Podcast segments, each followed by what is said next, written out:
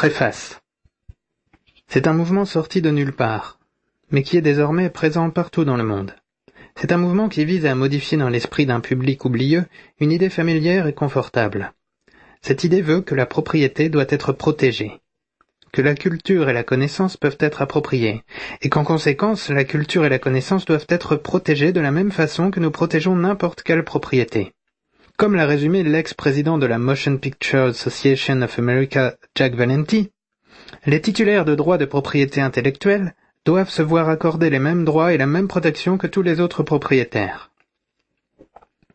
Durant ces dernières décennies, cette vision erronée était inoffensive. Avec l'émergence des technologies numériques, il est désormais indispensable de la combattre. Car si ces technologies permettent un extraordinaire bouillonnement créatif et facilitent la circulation des savoirs, elles peuvent aussi être utilisées pour restreindre et contrôler la culture et la connaissance d'une façon qu'aucune société libre n'a jamais tolérée jusque-là. L'idée reçue commune à propos de la culture et de la connaissance n'a en fait rien à voir avec la propriété.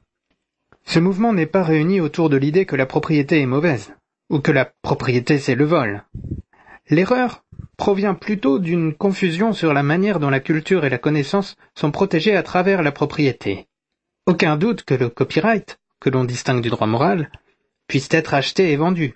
Aucun doute qu'un brevet donne à son titulaire un droit exclusif d'utiliser l'invention découverte. Mais ces attributs de contrôle ont historiquement toujours été équilibrés par d'importantes limites.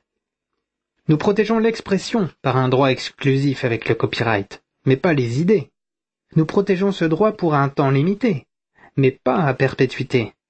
Nous protégeons ce droit contre certaines indignités, mais pas contre la critique ou les injures. Nous protégeons, certes, mais nous maintenons l'équilibre avec une valeur bien plus fondamentale de nos sociétés, avec la conviction que la connaissance et la culture doivent se disséminer le plus largement possible.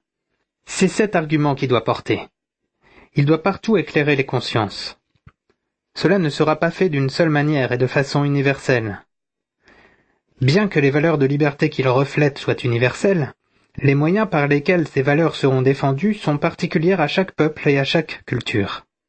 Ce livre important de Florent Latrive, tout à la fois enseigne et met en œuvre ces valeurs de liberté.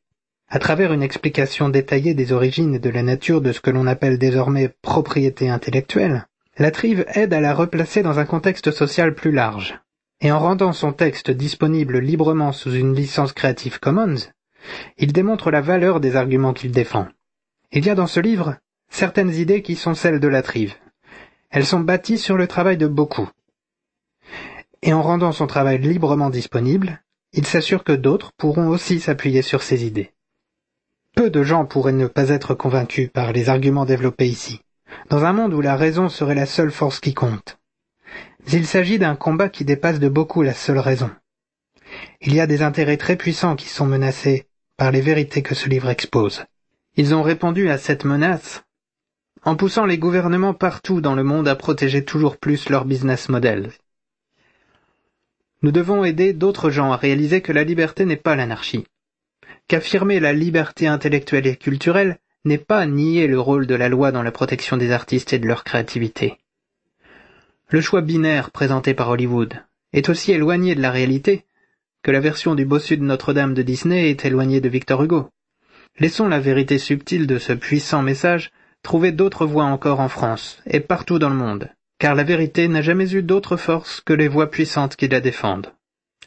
Lawrence Lessig